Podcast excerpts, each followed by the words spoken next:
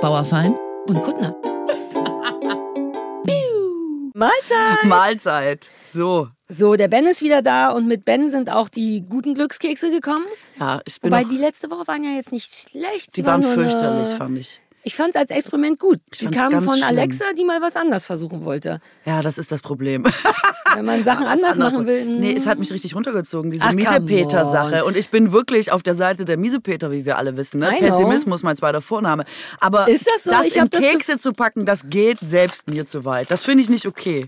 Also ich bin richtig froh, dass wir jetzt wieder die guten Kekse haben Ja, mit den die, guten wo- Weisheiten. Naja, da war wo am Ende des Tunnels Quatsch Licht bei. ist. Ja, wo es steht, bald sterben sie, aber seien sie nicht traurig darüber. Richtig, richtig. Weil nach, an, jedem, an jedem Tunnel kommt ein, manchmal braucht es nur einen Stern, um zu wissen, dass da noch mehrere sind und so. Solche Ja. Sachen stehen da nämlich. Also, lies vor, was hast du? Oh, ich will das nicht vorlesen. Was? Weil das ein Point proved, den du hast, den ich aber nicht approve. Und jetzt gibt mein Glückskeks dir recht. Das gefällt mir nicht. Ey, wir können tauschen, weil ich habe was, was dir super geil gefallen wird. Wirklich. Es Echt? ist richtig gut für dich, ja. okay, es wird getauscht. Ich lese meins vor. In nur zwei Tagen ist morgen gestern. ah, Ist eigentlich auch genau mein Humor. Ich meine, das darf man nicht auf Glückskekse drucken. also doch, naja, im Grunde, was mein, das, was bei dir steht oder was bei mir steht? Wo bist du das, gerade? was bei dir steht. Was, Na hat denn das, was ist denn das Grund- für eine Weisheit? Naja, es ist etwas, was einem Hoffnung geben soll. Inwiefern? Im Sinne von so, egal wie schlimm es sich gerade anfühlt, das geht vorbei. Das Wirklich? ist ein, ja. Das steht da nicht. Doch. Das ist einfach nur so wie zu sagen, gestern war ein anderer Tag als heute oder so. Also das, ich finde, er würde mehr Sinn machen, wenn, wenn da nicht stehen würde, in nur zwei Tagen ist morgen gestern, sondern es wäre, glaube ich, einfacher zu sagen, in einem Tag ist heute gestern, weil man fühlt sich Siehste? ja eh nie schlecht, wenn man sich schlecht fühlt wegen morgen oder seltener, außer man hat Angst vor was. Ähm, also es ist eher so ein bisschen die Richtung, finde ich gut. Es geht schon in eine gute Richtung, ist aber vollkommen falsch gedingst. Ich mache daraus, äh, in einem Tag ist heute gestern und daraus könnte ich Hoffnung ziehen im Sinne von Wirklich? stimmt, Sachen das ist ja auch unsere vorbei. Aufgabe, eine tiefere philosophische ähm, Interpretation in die Sprüche zu bringen. Ist das unsere Aufgabe? Ja, mache ich immer, versuche ich doch immer. Ah, Deswegen okay. finde ich es gut, dass du jetzt daraus machst, dass die Zeit halt alle Wunden.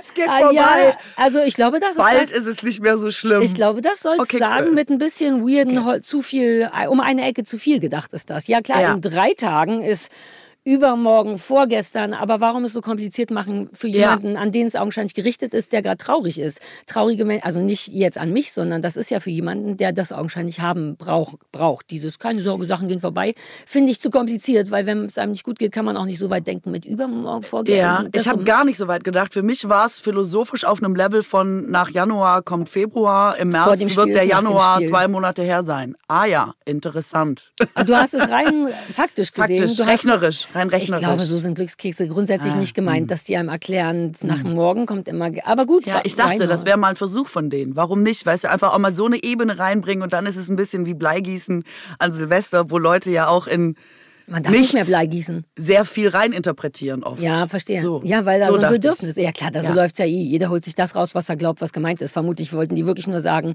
übrigens, der Tag nach heute heißt immer morgen. Und Genau, Der, ja. genau. Ich habe äh, extra für heute in Vorbereitung unsere Tageshoroskope gelesen und da stand, dass alle Sternzeichen heute viel zu schultern haben. Und das ging für mich jetzt in eine ähnliche Ah. Richtung. Ich wollte das gar nicht vorbringen, weil es mir zu Ja. banal war, aber das ist heute auch noch. Also Uh, lass uns da gleich drüber reden. Unsere beziehungsweise Nur alle. beid, ach alle. Also da stand alle und dann waren aber auch nochmal explizit fünf andere aufgeführt, haben heute viel zu schultern. Also und nochmal in Klammern Sarah und Katrin extra. Im- explizit ja, ey, so sehr fühlt viel, sich der heutige viel. Tag an für mich. Es macht so viel Sinn jetzt, wo du es Horoskop gesagt hast. Äh, lies noch meins. Es ist eigentlich richtig, aber wir hatten darüber einmal fast gestritten. Deswegen, Ah, Wirklich? Ja. Was ja wieder, das ist ein hellsichtiger Keks. Da steht, äh, ich erinnere mich aber gar nicht. Ich lese jetzt erstmal, was da ja, steht. komm mal erstmal an. Großes geht verloren, wenn man sich um Kleinigkeiten zankt. Ja. Wann haben wir denn darüber gestritten? Ähm, als es um, als wir ein bisschen so ein bisschen aufgeregt wurden, was das Thema Emanzipation anging, und du bist immer sehr so Ah. klein, klein soll weg, super übertrieben gesagt. Du weißt schon, man soll sich nicht mit dem Kleinen beschäftigen, das Große zählt. Und da bin ich ja wirklich, wirklich anderer Meinung, obwohl ich verstehe. das habe ich aber auch da so, ich verstehe, möchte jetzt schon wieder reingehen und sagen, dass das so nicht stimmt, aber sag fertig und dann sage ich, was ich eigentlich meine. Okay, ähm, ich verstehe grundsätzlich den Punkt, der, den der Glücks Glückskeks trotzdem hat, weil das ist ein bisschen was anderes als das, was wir hatten. Ich finde, dass das Kleine gesehen werden muss, denn daraus entsteht das Große. Aber es ist natürlich vollkommen richtig, sich in einem, dass es falsch ist, sich um Kleinigkeiten zu zanken, wenn die große Sache wichtig ist. Ich glaube, das sind zwei ein bisschen unterschiedliche Sachen. Verstehst du ja. erstmal den Glückskeks auch als das und ähm, kannst da zustimmen? Also erst muss ich das andere sagen, sonst habe ich es vergessen. Ich äh, sage das gar nicht, das meine ich auch gar nicht. Ich sage nicht, das Klein-Klein soll weg. Es geht nur ums Große. Ich sage nur, man kann das Klein-Klein nicht ohne das Große sehen. Das gilt aber genauso andersrum. Das, was du sagst, stimmt ja wahrscheinlich auch. Man kann das Große vielleicht auch nicht ohne das Kleine sehen. Aber ich glaube, es stimmt in beide Richtungen. Nur ich finde immer nur zu sagen, es geht nur ums Kleine und das Große hat keine Bedeutung. Das Nein, war der das Punkt, ja. über den wir damals bei dem Thema gestritten haben. Hätte für mich gar nichts jetzt mit dem, wäre ich gar nie drauf gekommen. Das hätte ich gar nicht in Verbindung gebracht. Super spannend. Ich erinnere mich daran, weil das Wort klein klein gefallen ist und wir, und das war irgendwie eine emotionale Sendung, wo deswegen erinnere ich mich dran. Das war irgendwie wirklich so ein Punkt, wo wir kurz so mm, waren. Ähm, deswegen kam ich drauf. Naja, aber es stimmt ja schon zum Beispiel äh, zum, im Alltag ist es ja zum Beispiel super oft so, dass man sich ja im Alltag oft um die Kleinigkeiten kümmert. Wer hat die Zahnpasta wie ausgedrückt? das alte Klischee. Äh, man muss noch Klopapier holen oder so. Und da vergisst man ja oft, die große Liebe zum Beispiel geht ja oft auch über alltägliche Dinge verloren. Und das, äh, das kann ich damit anfangen, dass ich denke, ja, das stimmt, wenn man sich manchmal vielleicht um ich will Kleinigkeiten nicht abtun, aber über so Geplänkel zankt, dann geht vielleicht manchmal was Größeres verloren. Ich kann damit mm. relaten. Äh, die Frage ist ja dann auch eh, ne, was ist eine Kleinigkeit und wer entscheidet eigentlich, was eine Kleinigkeit ist? Ne, wenn irgendjemand ein großes Gefühl zu was auch immer hat und jemand anders findet das eine Kleinigkeit, dann hat der andere ja nicht das Recht zu sagen, das ist zu klein, um sich so zu fühlen, weil die Gefühle sind ja nun mal da. Das ist einfach da. Und nur weil der eine sich so fühlt und der andere nicht, heißt das ja nicht, dass er stattgefunden hat, nicht stattfindet. Deswegen wäre da auch nochmal eine Definition wichtig. Wobei ich ja übrigens bei deinem Beispiel glaube, dass genau die ganzen Kleinigkeiten, nicht das Streiten, aber das ist Liebe für mich. Da, dieses, also darüber geht bei mir zumindest Liebe nicht verloren. Im Gegenteil. So Sachen wie zusammen, du musst mal wieder einkaufen, bitte bring mir diesen Joghurt mit oder solche Sachen finde ich ganz toll, weil ich wirklich glaube, dass klein, klein die Basis der Sauerteig des Brotes ist. Es gäbe kein Brot, wenn nicht die einzelnen kleinen, kleinen Zutaten Kann sind. das schon jemand auf den Glückskeks drucken? Der Sauerteig ist quasi die. Sag doch mal, sag doch mal den Satz. Sauerteig ist die Basis Nein, die Kleinigkeiten, des Lebens. Die Kleinigkeiten sind der Sauerteig des, Brotes. des Lebens, des Brotes. Es gibt, es gibt kein Groß, nur alleine, denn dein Groß ist ja wie eine Lawine oder so gewachsen aus kleinen Sachen, ist das Ergebnis von kleinen Sachen. Deswegen ist mir das so wichtig, sich die anzugucken. Und so Plänkeleien wie über Zahnpasta, davon abgesehen, dass das ja vermutlich kaum noch jemand mit einem echten emotionalen Gefühl macht, aber das könnte natürlich das ist ja, also ja, wer daraus, sich darauf wirklich beschränkt im Sinne von, ich streite das jetzt zu Ende mit der Zahnpasta. Und das sagt, glaube ich, auch der Glückskeks, dann denkt man, nein, totally not worth it. Aber auch das sind ja manchmal Zeichen für, man ist eigentlich mit was anderem unglücklich in dieser Beziehung. Und kann oder trau oder lässt es einfach im Zahnpasta-Moment raus, um anstatt eigentlich sowas zu sagen wie keine Ahnung, was dahinter stehen könnte. Du siehst meine Bedürfnisse nicht, du ignorierst, dass ich Ordnung im Bad mag oder was immer das Problem bei Zahnpasta ist. Da ist ja immer ein anderes dahinter. Ein, ich habe ein Bedürfnis, was du ignorierst, ein insofern ist das, glaube ich, gefährlich dran, weil dann streitet man wirklich nur über Zahnpasta, ohne ehrlich zu sein, worum es geht. Also ich glaube, dass es in beide Richtungen stimmt, dass äh, Liebe sich natürlich auch über die Kleinigkeiten aufbaut und auch über den Alltag, aber genauso kann es da auch verloren gehen, glaube ich. Weil das ist mhm. eben, das Leben besteht ja fast nur aus Alltag. Die Highlights, von denen man immer träumt oder die ganz großen Sachen, die sind ja mhm. selten, sonst wären sie ja wahrscheinlich auch gar nicht mehr so groß, sondern auch schon wieder alltäglich. Was wäre ein Highlight? Nur, dass ich. Um, Ach, ich finde immer, das ist ja ganz individuell. Ja, aber, aber Beispiel. zum Beispiel, keine Ahnung, man geht zusammen ins Theater und hat mal wieder eine Proaktiv Date Night miteinander so. schöne Zeit verbringen. Man hat ja, eine große okay. Reise, die man immer machen wollte. Mhm. Oder solche Dinge, ja, würde ich sagen, verstehe. sind so, die, man feiert einen großen Geburtstag. So die die kleinen und großen Feste des mhm. Lebens, mhm. was aus dem Alltag herausragt. Ja. Und der Rest ist ja das, was immer so läuft.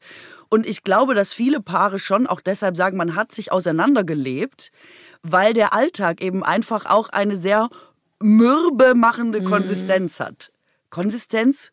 Ja, Kon Kon die Konsistenz trifft es aber auch voll gut. Es ist wie irgendetwas, was Komponente wollte ich sagen. Wow, ich finde Konsistenz auch geil. Das Wort ist nicht da. Wo ist es? Das Leben wirkt manchmal wie so ein Sauerteig, bevor der gebacken ist, finde ich. So klebrig und zäh und dann lässt er die Finger nicht los und man denkt so, Alter, bleib mal kurz da. Ich finde Konsistenz ganz toll. Ah, okay, es war gut. aus Versehen. Aber es, es war, war genau aus Versehen. das. Ich finde, wenn man das Leben, wenn es nervt, beschreiben müsste, dann wäre das genau etwas mit einer unschönen Konsistenz. Eine, die einen nicht in Ruhe lässt, die nicht richtig greifbar ist und so. Ja, ich verstehe, was du meinst. Wobei manche, manchmal, ich kriege das zum Beispiel gerade gar nicht hin. Also aus so Zeit- und Energiegründen ein Highlight zu haben, äh, ein romantisches Highlight. Ähm, aber ich bin auch Meister darin, vielleicht unterscheidet mich das sehr ähm, von kleine Sachen wirklich groß machen. Also für mich können alltägliche Sachen, die kann ich mir bewusst und absichtlich fun und romantisch machen. Ähm, und dann, und das können aber eben auch viele Paare nicht, weil man genauso verbummelt geht in ich muss noch und das und jetzt mhm. hast du mhm. das nicht gemacht, das nervt mich und so. Aber da habe ich inzwischen so eine ganz gute Art gefunden, das irgendwie trotzdem cool und romantisch und auch highlightig zu finden. Also, äh, keine Ahnung, Kleinigkeiten wie als wir die Karo umgemeldet haben, weil wir jetzt Havelländer sind, das, das fand ich hart romantisch. Das hätte ich alleine machen können. Aber wir sind da zusammen hingefahren und, und dann haben wir wie richtig Idioten Fotos von uns mit dem neuen Nummernschild gemacht und das, es war richtig romantisch. Das ist ein, wir ziehen zusammen zusammen. Wir, haben, wir sind jetzt richtig groß. Wir haben jetzt ein Haus. Wir wohnen in einem anderen Bundesland. Und da ich das gut kann und auch abfeiere, ähm, reicht mir das manchmal. Ich brauche gar nicht Dates. Ich brauche nur eine gute kleine Zeit. Ähm, aber das ist schwer, glaube ich, ja, im es Alltag, ist schwer, der so ähm, zäh ist. Es ist, glaube ich, auch ein Talent irgendwie, ob man das kann. Es und entsteht aus einer Notwendigkeit, wenn ich ganz ehrlich bin. Es ist wirklich ein Gefühl von, ich kriege sonst nicht gebacken. Ich muss etwas anders machen, sonst werde ich unglücklich. Ähm ja.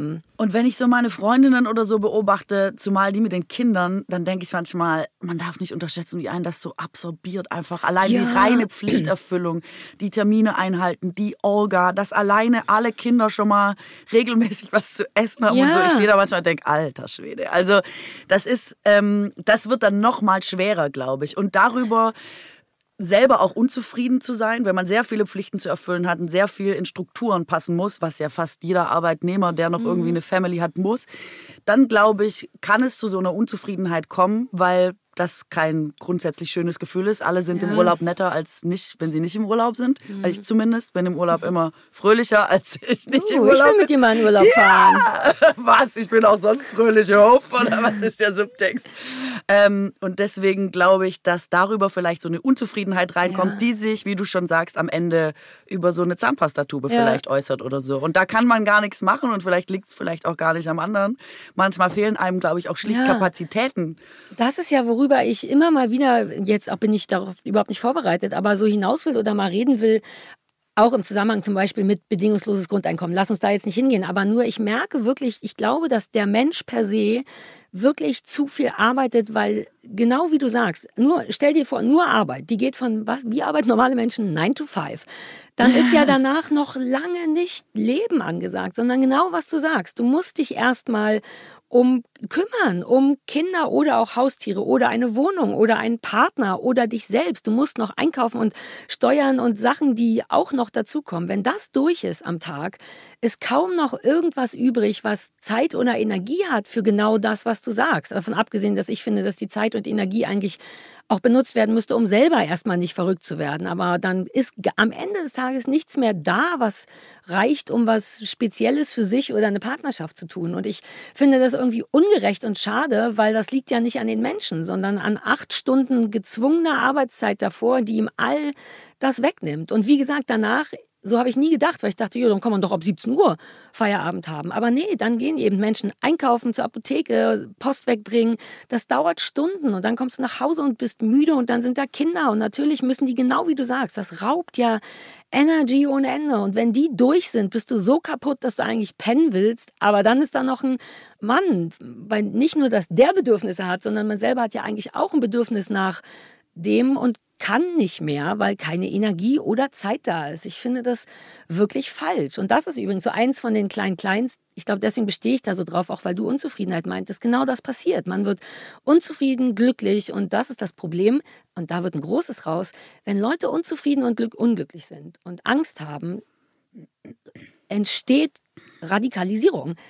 Wenn man sich so sehr nicht gesehen fühlt und so sehr die eigenen Bedürfnisse immer wieder getreten werden vom Leben oder wem auch immer, das ist der Moment, wo es anfängt gefährlich zu werden. Dann rotten sich Menschen zusammen und sagen, ich will, ist mir jetzt scheiße, scheiß auf die Fairness, ich will jetzt endlich mal gesehen werden. Und daraus entsteht, glaube ich, ganz viel Rechtsruck zum Beispiel oder generell Menschen, die kacke sind, die so überfordert sind, dass sie dann anfangen, Leute zu hauen oder zu beleidigen oder so. Und deswegen bin, ist es mir, glaube ich, so wichtig, die Anfänge zu sehen, weil ich kann mit dem Endproblem nichts anfangen, wenn ich nicht weiß, woher es kommt. Denn man kann es nicht ändern, wenn man nicht weiß, woher es kommt. Ja, also ich glaube, dass da sicherlich ein, ein, Faktor drin ist, was du sagst. Ich glaube, dass das dann am Ende summa summarum nochmal komplexer ist, als zu sagen, du bist unzufrieden und deswegen wählst du rechts. Also vielleicht kann man es unterm Strich auch wieder da, darauf hinbringen, zu sagen, weil du so lange arbeiten musst und das also nicht wählst Keine du rechts, Ahnung. das war ein Beispiel. Ich meine wirklich eine Form von Radikalisierung im Sinne von, ich lasse das nicht mehr mit mir machen, denn das ist, was passiert, wenn der Druck steigt und steigt und steigt und den niemand sieht, dann entsteht Druck, der muss irgendwann raus. Per Definition, der muss raus.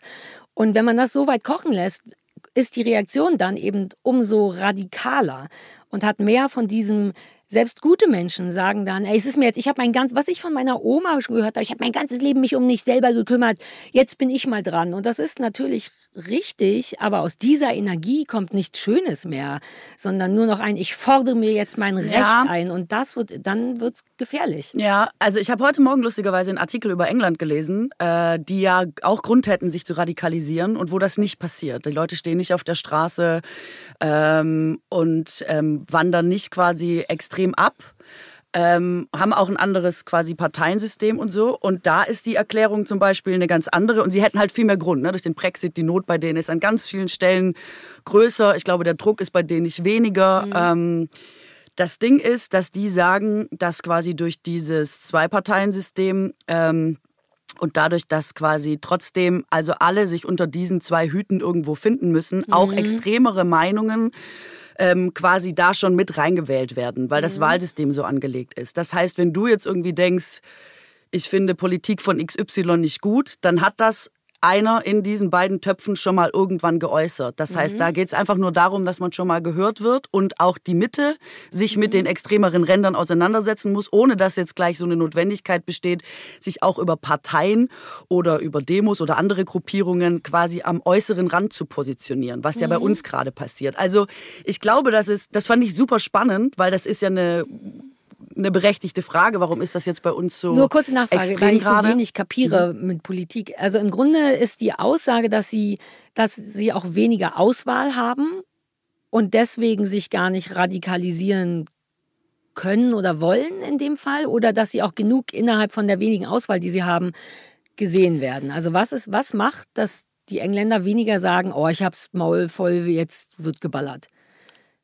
Also du, ähm, das Wahlsystem ist anders und das heißt, du wirst quasi äh, wirklich der mit den meisten Stimmen wird gewählt, also der ist drin. Ja. Diese ganze, bei uns ist es ja mit mehr Parteien und ja. äh, Überhangmandate und ich hast du nicht gesehen und so. Und auch mehr Parteien, richtig? Und mehr Parteien. bedeutend mehr Parteien. Genau. Und dadurch ist es so, dass wenn du jetzt zum Beispiel sagst, das ist mein Anliegen und damit gehe ich jetzt in die Politik und du wirst gewählt, dann kannst du dein, dann wird deine Stimme ja quasi mhm. schon mal gehört. Das heißt, wenn da jetzt jemand mhm. sagt, ich bin für oder gegen dieses oder jenes, dann wird das in dieser Partei schon mal gesagt werden, ohne dass du dafür jetzt eine neue Partei aufmachen musst. Das heißt, ah, wenn du jetzt eher. Das bieten die auch an in dem Sinne. Die wissen auch, dass das da, ist also so die, die Gesellschaft. Politiker oder so, die wissen, man muss. Nee, das wissen die nicht, glaube ich. Ich glaube, die handeln auch nach Überzeugung. Aber ja. das ist halt so, wenn du sagst, ich bin jetzt zum Beispiel dafür, dass die Leute nur noch vier Stunden arbeiten, das ist mein ja. Anliegen und du wirst gewählt und dann sagst du das auch in deiner Partei, dann muss sich irgendwer anders, der sagt, Moment mal, aber unser Wohlstand basiert darauf, dass wir alle zwölf Stunden arbeiten, mhm. muss sich aber damit auseinandersetzen, dass jetzt jemand auch in dieser Partei ist und sich politisch engagiert, mhm. der eben von diesen vier Stunden spricht. Das heißt, die sagen, das war jetzt so der Tenor des Artikels. Es gibt einfach eine Auseinandersetzung über Themen, die vielleicht bei uns über ein anderes Parteiensystem ähm, lange außen vor gehalten werden und darüber bilden sich extreme Ränder mhm. und dann denken die Ränder, sie müssen das ja, verhandeln und es kommt gar nie in der Mitte an. Und bei denen ist es quasi von Anfang an ja. in der Mitte. Ja, interessant. Ähm, das fand ich auch sehr spannend, weil ich ähm, deswegen glaube ich, also wir sollten unbedingt mal über das äh, über das Thema reden. Ich glaube, für den speziellen Fall extrem zu wählen oder sich rechts zu verhalten oder so, sicherlich der Fall, dass man unzufrieden ist mit seinem Leben, vielleicht auch mit seiner Arbeit, vielleicht auch mit der Entlohnung seiner Arbeit, mit der Anerkennung für die Arbeit. auf jeden Fall ein wesentlicher Faktor ist. Äh, ich glaube, unterm Strich, warum jetzt gerade die Situation bei uns so ist, wie sie ist, viel komplexer ist. Es ist ja eh immer alles komplex, ja. aber ich glaube, es ist trotzdem safe to say, aufgrund von Wissenschaft, Biologie und Verhaltensforschung, dass Menschen, die Druck haben, der nicht, ein, der kein Ventil findet, der also immer weiter sich steigert, wird zu einer Explosion führen. Ähm, zu einer Radikalisierung im Sinne von radikal handeln. Gar nicht nur rechts, auch in alle anderen Richtungen. Irgendwas, was außerhalb der Norm ist, einfach weil ein Ventil platzt. Und das ist, glaube ich, immer das, was davor steht. Denn es gibt auch wahnsinnig viele Leute, die un unglücklich sind mit all den Sachen, die du gerade aufgezählt hast. Ne? Nicht genug entlohnt, nicht genug gesehen, die nicht radikal werden. So, also ich glaube, es muss einfach, ich glaube, mein Deal ist immer, Menschen müssen gesehen werden. Man kann von Menschen nicht eine Veränderung erwarten, wenn man einfach, indem man einfach nur sagt, das muss jetzt anders. Man muss ein, irgendeine Form von frisch umgegrabenem Boden oder so bieten, damit Menschen die Chance haben, das zu machen. Du kannst ja, also ne, ich weiß mhm. auch, ich habe keine Ahnung, wie man Sachen löst, aber es ist eben gruselig und für mich ist das manchmal schwer, einfach nur zu sagen, das ist falsch, das ist, muss, muss weg. Ich fühle ganz genauso, das ist falsch, das muss weg, das macht mir Angst, das ist nicht gut, das wird furchtbar werden. Aber das eben nur weghaben zu wollen, ändert das nicht. Ich glaube, man muss sich damit auseinandersetzen, wo es herkommt. Aber das ist total interessant trotzdem mit dem Artikel, weil das auch Sinn macht. Ich mhm. kapiere es nicht genug, um da jetzt, aber augenscheinlich bedeutet das was. So wie wir auch mal darüber gesprochen haben, dass Menschen in Nordeuropa wie Schweden oder Dänemark, ey, mein Mikro möchte heute nicht, dass ich spreche. Das, das so, ja, laber mal, Sarah. Und dann geht das mhm. immer so weg. Was ist denn das Problem? Vielleicht musst du eine Schraube anziehen. Ach, eine Einfach Schraube so ganz anziehen. simple physikalische Guck mal, Gesetze. Jetzt kommt der Ben und ist ganz aufgeregt. Das wollte ich auch nicht. Ben, ich kann das machen. Ich hab's geregelt. Ich hab's geregelt. geregelt. Ich bin Technikjournalist. Ich hab's geregelt. ich hab genau da gedreht. Das Mikro ist so krass mein vorbelastet. Gott, das hat ey. richtig Meinung, Ben. Das schneiden wir aber Nur nicht weil raus, ich jetzt ben. hier mal was jetzt sag spreche. mal Hallo, Ben, wenn du schon mal hier bist. Ja, sag mal Hallo. Hi. Ist so schön, dass du wieder da bist. Ja, Der Philipp gestern neulich war auch nett, aber ohne Ben ist es nicht Er hatte halt miese Miesepeter-Kekse dabei. Das war nicht Ben, das war Alexa. Ach so, aber der Mann hat sie uns gegeben, also das war Philipp. Deswegen habe ich die miese so, oh Gott, der ganz Philipp. klar Nein, nein, das geht alles auf an sein Alexa. Konto verbucht. Alexa, die mir immer Kaffee macht und so tut, als würde sie nicht zu viel Zucker für mich reinmachen. Ich liebe Alexa. Sie sagt jedes Mal, wie immer, kein Zucker, Knicker, Knacker, rappelsüß. Ich finde es auch Danke, süß, Ben. dass ihr darüber so eine langanhaltende Freude habt, über dass ihr euch da so zuckermäßig Exakt. bescheißt und eine Riesensache draus Sich- macht. Apropos, wir- celebrate die alltäglichen Exakt. Dinge. Wir haben wirklich Fun miteinander. Das ist mein Ding. Sich Dopamin und schöne Momente aus kleinen Sachen holen. Ich kann stundenlang mit Müllautofahrern labern. Einfach, weil, mich, weil das Spaß macht. Und ihm auch. Und am Ende sind alle glücklich und gehen nach Hause und denken, ach, die Alexa ist irgendwie süß. Und die denkt, auch die Sarah ist irgendwie süß. Und hatten wir eine super weirde Quatschzeit mit so einem ganz kleinen Ritual wie, wie immer, kein Zucker, Knicker, Knacker. In der Zwischenzeit habe ich mit Ben darüber geredet, dass das Leben ohne Alkohol und ohne Zucker, wie Ben zugeben muss, doch äh, ein fitteres ist. Ja, aber kein glücklicheres, Ben, oder? Jetzt mal Weiß ganz ich nicht. ehrlich. Bist du jetzt super glücklich und denkst, bäh, wie konnte ich je Zucker und Alkohol machen? Der Ben hält sich einfach Du mit lügst. diesen Glückskeksen über Wasser. Der Ben nickt, aber ich behaupte, er lügt, weil er kann sich gar nicht wehren. Er hat gar keine Stimme hier. Ich glaube, der Ben lügt. Ich- Vielleicht hat er deswegen die Glückskekse, um Ey, I sich get it. Ich wette, es ist geil ohne Zucker und Alkohol. Aber ich, Ich weiß werde auch da nie sein. davon. Wir werden nie wissen, wie das ist. Wir sprachen ja auch mal über so Länder wie Schweden und so, wo es irgendwie anders läuft, wo Leute irgendwie anders drauf sind, zufriedener sind, glücklicher Die wählen sind. auch rechts. Also das, äh, Ja, jeder wählt irgendwo rechts. Das ist auch in Ordnung. Jeder darf rechts wählen. Das ist erstmal das Prinzip von Demokratie. Die Frage ist, wie radikal wird es dann? Und es gibt darüber Erhebungen, dass Menschen zufriedener, entspannter, glücklicher sind da. Die verdienen mehr Geld, die haben irrere Sozialleistungen. Kinder werden ernst genommen, Kinderbetreuung wird ernst genommen, was wiederum Menschen entlastet, die darunter leiden. Also ich glaube, man kann schon sich Sachen abgucken, genauso wie von England. Das ist nur ein weiteres, also was ich, worauf ich eigentlich nur hinaus will, ist, dass Länder das augenscheinlich unterschiedlich machen und auch unterschiedliche Ergebnisse haben, wie England. Hatte ich nie auf dem Schirm. Ich finde die Engländer durchaus ein bisschen aggressiv beim Fußball, geben die dafür alles, was so ist, aber vielleicht dann wenigstens nur da. Und ich finde es wichtig, mal zu gucken, warum ist das in anderen Ländern anders? Was könnte man sich da abschneiden, was vielleicht auch nicht? Und man wird nie einen Ort haben, wo nicht rechts gewählt wird, so wie auch immer links hm. gewählt wird. Ja, aber die Tendenz, dass jetzt äh, in so vielen Ländern rechts gewählt wird, ist natürlich schon eine neuere Entwicklung. Ja, ja. Also da, vor allem, dass ja. es auch in der Mehrheit äh, rechts ist, das ist natürlich schon äh, was, was jetzt Europa auch wieder verbindet, muss ja, man sagen. aber du hast ja als Beispiel England gesagt, wo es weniger ist aus Gründen. Und ich glaube, es ist in den nordischen Ländern auch aus Gründen weniger. Natürlich ist es eine Allgemeinheit, eine eindeutige Bewegung, die gruselig und furchtbar ist und auch was zu bedeuten hat. Aber dennoch handeln Länder das unterschiedlich. Und ich fände es interessant, sich davon was abzugucken, aber ich will es nicht machen. Ich bin ja nicht Politiker. Ja, und es hängt halt auch wieder von so vielen Faktoren ab, leider, wie zum Beispiel die Wirtschaftssituation und so. Ne? Die Skandinavier ja. sitzen ja auch einfach äh, auf Vorkommen, die äh, für einen gewissen Reichtum sorgen und so. Und sie sind kleinere, also die Bevölkerungsdichte, die, das, die Bevölkerung insgesamt, wie groß ist ein Land und so. Also da spielen so viele Faktoren eine Rolle. Mhm. Aber das stimmt, klar. Also es gibt gute Ideen auch außerhalb. Und ich will, ich will auch nicht Politiker sein. Ich will all das. Niemand will Politiker das möchte ich gerne mit Manchmal dir frage hier ich mich, ob Politiker Politiker sein wollen. Den Job will ich nicht, würde ich nicht Nein, haben wollen. um Gottes Willen. Etwas, sich um etwas kümmern, etwas lösen zu müssen, was im Grunde nicht lösbar ist aufgrund der Menge ja. der Beteiligten, das wird mich irre machen. Ey, und dann, das stimmt halt leider schon. Ich meine, wenn man von außen drauf guckt, das ist mir oft aufgefallen, dass man selber auch immer unterstellt, Politiker und Politikerinnen müssten einen gewissen Idealismus haben, für etwas Großes kämpfen, mhm. ähm, das Richtige im Sinn haben. Äh, so Sachen wie, wenn man jetzt zum Beispiel hört, denen geht es schnöde um Macht oder um eine Diät oder äh, und damit meine ich jetzt nicht ja. Essen. Also du ja, weißt, ja, ja.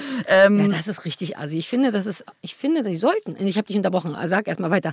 Äh, das dass man dann so entsetzt ist und immer denkt, was, das kann doch nicht sein, dass es quasi jetzt ist wie auch in der Wirtschaft oder so, dass man aus ganz egoistischen Motiven, weil man Karriere machen will oder es so. soll nicht nur ein Job sein, richtig? Ja, man denkt mhm. immer, das müssen doch auf irgendeine Art bessere Menschen sein. Sie müssen doch das Wohl des Volkes, darauf geben sie doch auch ihr Wort, ja. ähm, im Sinn haben und so. Aber das ist natürlich auch wiederum wahnsinnig komplex. Und was ich daran wahnsinnig frustrierend finde, ist, das hat Angela Merkel mal irgendwann gesagt, Politik ist der kleinste gemeinsame Nenner. Politik ist, das, Politik ist das, was möglich ist. Mhm. Und das ist eben oft nicht ja, viel. Guter Punkt. Du musst eben, wenn es nicht zu gewalttätigen Auseinandersetzungen, wo, wo du gewinnen willst und dich durchsetzen willst, in der Demokratie zu einer Mehrheit kommen. Und Mehrheiten muss man irgendwie organisieren oder gewinnen oder mhm. äh, sich zusammen diskutieren, überreden, was auch immer legitime Mittel sind. Und am Ende musst du das machen, wofür die Mehrheit ist. Und es ist eben manchmal nicht das Beste für mhm. alle oder das Große, die große Vision oder so, sondern eben nur das, was jetzt möglich ist. Sieht man ja immer bei diesen ganzen Klimafragen. Wenn alle mhm. Länder zusammenkommen und sagen, was wollen wir denn, wollen alle nichts. Also so weitermachen wie bisher. Und es ist wahnsinnig frustrierend. Und ich ja. frage mich ja immer, wie musst du mental gestrickt sein, um diesen Job zu machen, um das immer weiterzumachen? Ja. Und es kann mir niemand erklären erklären. Ich könnte das im Leben nicht. Also ich wüsste gern, wie viel, oh, das müsste man mal fragen, weil dieser Idealismus daran, ich hätte den auch gerne. Das ist auch meine Erwartung an Politik. Die Frage ist, wie fair ist das? Aber andererseits geht es ja nun bei Politik genau darum, etwas zu verändern für die Menschen, gute Gegebenheiten schaffen, richtig? Ist das, mhm. was ist denn? Naja, du sagst ja schon, also du zum Wohle des deutschen Volkes quasi äh, trittst du deinen Dienst an oder so, aber ich meine, man sieht da jetzt auch an. Äh aber ist es zu viel, warte mal, bevor wir hinkommen, wie das eigentlich ist, ist es, findest du es zu viel erwartet? Weil ein Teil von mir, ich habe darüber nie nachgedacht, deswegen inspiriert es mich naja. ein bisschen, aber ich finde es nicht falsch davon auszugehen, dass bitte, ja, du machst das für uns und dann ist es ein Job. I get it, dann sollen die auch mhm. Geld kriegen und so, aber das nur wie wirtschaftlich zu sehen, fände ich falsch. Das ist nicht der Ort, um Karriere zu machen. Das ist der Ort, um meine Stimme zu sein, bitte. Mm, ja, das, ich Findest glaube, ja, ich weiß, ich habe ich hab auch so viele PolitikerInnen Interviews geführt und auch ja. immer gedacht, so, aber Sie müssen doch Gefühl, das Beste nur, für uns alle wollen. Ist das, ich will nur wissen, wie, wie dein Wunsch oder wie dein Gefühl dafür ist. Davon abgesehen, dass das so nicht läuft. Ja, ist ja, das, das meine ich. So habe ich ja angefangen. Ich ertappe mich auch selber immer dabei, dass es wie so ein altes Vorurteil ist, dass man immer denkt, hä? Der muss doch viel idealistischer sein. Alles. Vielleicht Man ist es kein doch Vorteil, vielleicht ist es viel richtig. mehr. Ich äh, weiß es nicht, weil ich glaube eben, also auch das habe ich im Laufe der Zeit gelernt und auch das ist wahnsinnig frustrierend für mich zumindest. Jeder handelt ja immer nach seiner eigenen Überzeugung. Es gibt Leute, die äh, denken, wir haben über Leute geredet, die in Berlin Fenster aufmachen, ihren Müll zur, mhm. zum Fenster rauswerfen und ihn wieder zumachen. Die handeln nach ihrer Überzeugung. Das finden die okay.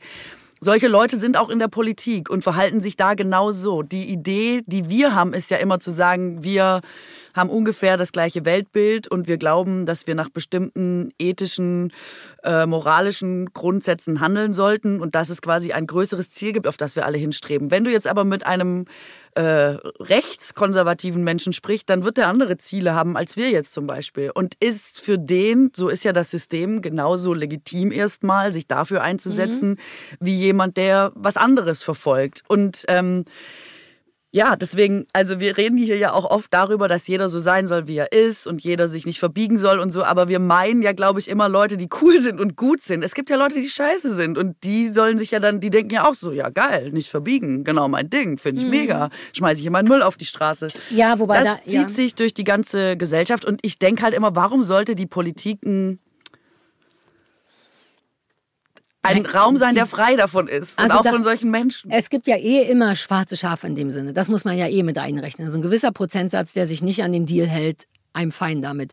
Aber die Frage ist, was ist die große Aufgabe? Ich hätte schon gerne, dass es sind immerhin Volksvertreter, richtig? Der Job ist, mich und alle anderen in irgendeiner Form zu vertreten, dafür zu sorgen, dass ich gesehen und gehört wäre, dass Interessen des Volkes umgesetzt werden. Das finde ich schon einen ideologischen, ist das das richtige Wort, Job. Es ist ein Dienst, ein Service am Volk, der mit Verantwortung einhergeht und ich finde, dass es deswegen tatsächlich nicht in erster Linie wirtschaftlich zu sehen sein darf. Ich möchte unbedingt, dass diese Leute genug Geld kriegen für den Job, denn der ist wichtig. Ich weiß nicht, ob ich habe gar keine Ahnung, was Politiker verdienen, ob das tendenziell zu wenig oder zu viel ist, aber don't get me wrong, die sollen all die Kohle kriegen, die diese Arbeit wert ist. Aber sie, ich finde, man muss auf dem Schirm haben, was die Arbeit ist und eben nicht dahin gehen und zu denken, oh, ich glaube, ich mache Politik, da verdient man geil. Das, damit spielt man mit, das ist, man hat eine wirklich hohe Verantwortung. Ja, aber auch da ist das ganze System natürlich noch mal viel komplexer. Also ich habe super lange mit dem Gedanken gespielt, ob ich mich bei irgendeinem Fernsehsender als Intendantin bewerben sollte. Einfach weil ich dachte, Leute, ich mache es auf jeden Fall geil. Ich habe halt mega Ideen. Jetzt, ich denke, ich halte mich für jeden Job geeignet. Aber da dachte ich auch mal wieder kurz, neulich wollte ich Bürgermeisterin in meiner Heimatstadt werden. Jetzt dachte ich auch schon, Jetzt nicht mehr, aber früher, ich werde Intendantin und dann machen wir endlich gutes Programm und dann räume ich da mal auf und das kann ja nicht so schwer sein und so und dann kümmert man sich und dann endlich gibt es das Fernsehen, das man immer haben wollte. Alle werden fair bezahlt, alle machen geilen, kreativen Shit, alle sind super happy, geil, ich werde zur Königin gekürt. Ähm, und dann redet man mit Leuten, die in dieser, also irgendwo in der Nähe dieser Hierarchien sich befinden und dann sagen, das ist natürlich eine Illusion. Es findet natürlich nicht ja, statt. Klar. Also es ist halt A schon mal ein riesen Verwaltungsapparat. B reden halt tausend Leute mit. C bist du abhängig von Leuten, die dir Geld geben. D bist, sitzen da halt nicht nur kreative Leute. E glotzt der Zuschauer das nicht so. Dann hast du das schon fünf Komponenten, die dir gar nicht ja. weiterhelfen, bei deinem geilen Ding zu denken, geilster Fernsehsender ever unter ja. meiner Führung. Und bei Politik ist es ja auch so. Exakt so. Ist ein du gehst Vergleich. los, wenn du jetzt zum Beispiel, selbst jede kleine Verhandlung bei uns im Job, schickst du deinen Manager los und sagst deine Maximalforderung. Das willst du und das erscheint dir richtig und für dich legitim. Mhm. Dann kommt er irgendwann nach acht Runden zurück, hat mit zehn Leuten geredet und sagt, so, folgendes ist jetzt noch möglich. Und das ist, glaube ich, Politik in da ist es halt noch ja. mal krasser. Da stehen halt 18 Lobbyverbände jeden Tag bei dir vor der Tür und sagen, ja, kannst schon machen, aber was dann passiert, ist folgendes. Das verstehe ich. Das ist ja genau, was, du, was, was Angela Merkel gesagt hat, was du gesagt hast. Nämlich, es ist das, was möglich ist. Das verstehe ich. Aber die Frage ist ja trotzdem, mit welcher Intention geht man rein? Also im besten Fall ist man schlau und weiß. Mein besten, also meine Wunschvorstellung wäre, glaube ich, da ist jemand, der will was, was wirklich gut ist. Und er weiß aber, wow, das wird schwer und vermutlich werde ich das nicht schaffen. Und dann gibt man einfach innerhalb dessen sein Bestes. Ich glaube, das ist das. Realistischste an Politik.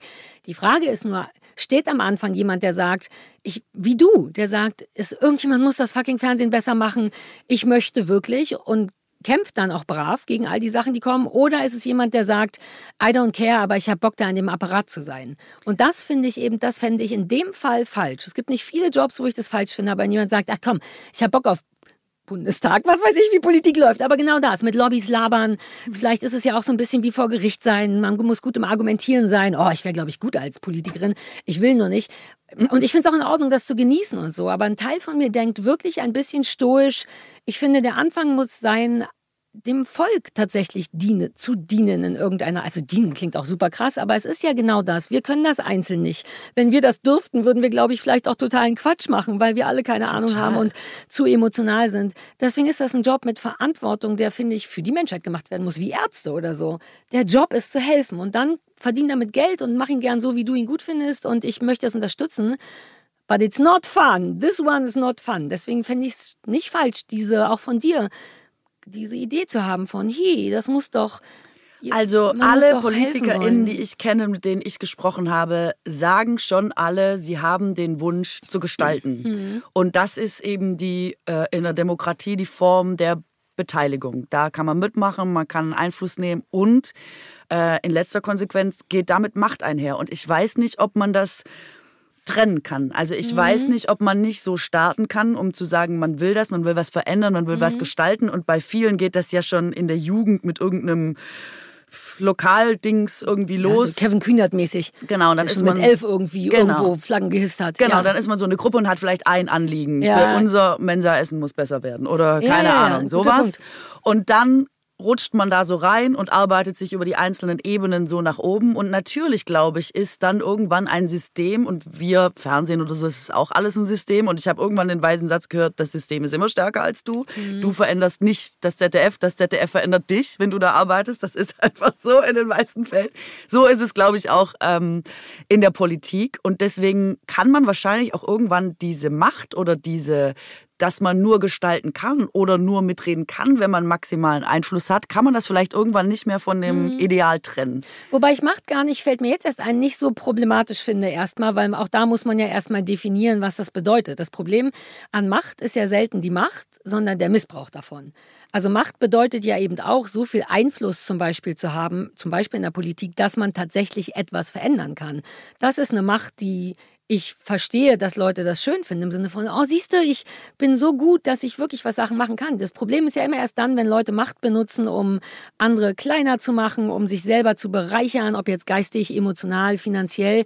Machtmissbrauch ist ein Problem. Ich finde es nicht so schlecht, wenn Leute, bestimmte Leute Macht, oder wo Macht ist auch so ein hässliches Wort, ne, aber ähm, die Frage ist immer, was du damit machst. Ich weiß nicht, ob man so weit gehen muss, weil ich glaube, dass der Zwang schon viel früher anfängt. Guck mal, ich habe schon tausendmal überlegt, wenn man jetzt nicht den Job machen würde, den man macht, was mhm. kann man mhm. dann machen? Ich bin ja dreimal in der Woche, dass ich denke, so, ich fange jetzt an irgendeiner Kasse an, ich habe keine Lust mehr oder so, in bestimmten Phasen. Dann ist es aber so, dass ich immer denke, ja, aber ich kann, glaube ich, gar nicht so richtig gut was anderes. Was verdient man eigentlich in anderen Jobs? Ja. Gott, muss man da 9 to 5 und ich weiß es nicht. Also bin ich schon super oft an dem Punkt gewesen, dass man dann doch bei dem bleibt, was man gemacht hat, aus Bequemlichkeit, aus Angst, aus tausend Gründe. Und ich glaube eben, und das meine ich, da fängt das in der Politik schon an, man sieht es auch da so als abgekoppeltes System. Ich glaube, dass sich der normale gar nicht irgendwie wertend gemeint, aber ein normaler Arbeitnehmer, der irgendwie 9 to 5 und jetzt gar nicht irgendwie große Karriereambitionen mhm. oder irgendwas hat, der genau dasselbe hat. Ich rede mit Freunden, die in Firmen arbeiten und sagen, bin ich glücklich? Warum gehst du nicht? Ja, bin ich sicher. Kriege ich woanders einen anderen Job und die zahlen auch gut und hm, gehe schon jeden Tag mit Bauchschmerzen, aber weißt du, so leicht ist es auch alles nicht. Wenn du jetzt das einfach weiter hochrechnest und du bist in der Politik und du bist vielleicht auf Bundesebene, hast du vielleicht obwohl du in so einer Position bist, wo du gestalten kannst, wo du für das Volk arbeiten sollst, genau dieselben Gedanken und denkst, ja, klar, aber dann kriege ich die Diät nicht. Wenn ich jetzt gehe, kriege ich die Rente nicht. Also wenn ich jetzt nochmal ah. machen würde, wäre vielleicht schon gut. Ich weiß jetzt nicht, ich habe nicht so viel hingekriegt, aber kann ich irgendwas anderes? Habe ich jetzt nochmal Bock, irgendwo neu anzufangen? Nee, ich glaube nicht. Ich muss auch das Haus abbezahlen und hm. das Studium für die Kinder irgendwie hinkriegen. Ich glaube halt immer, dass die ganz unterm Strich, ähm, und das wird dir vielleicht gefallen, genauso sind wie wir und genauso Menschen sind, die ja. genau dieselben Issues überall haben und dann aber halt zufällig auch noch in der Politik, wo diese Machtfrage ja. mit dazu kommt. Und deswegen, glaube ich, geht die Alternativlosigkeit, die es ja auch mhm. immer viel geht in der Politik, vielleicht schon viel früher los.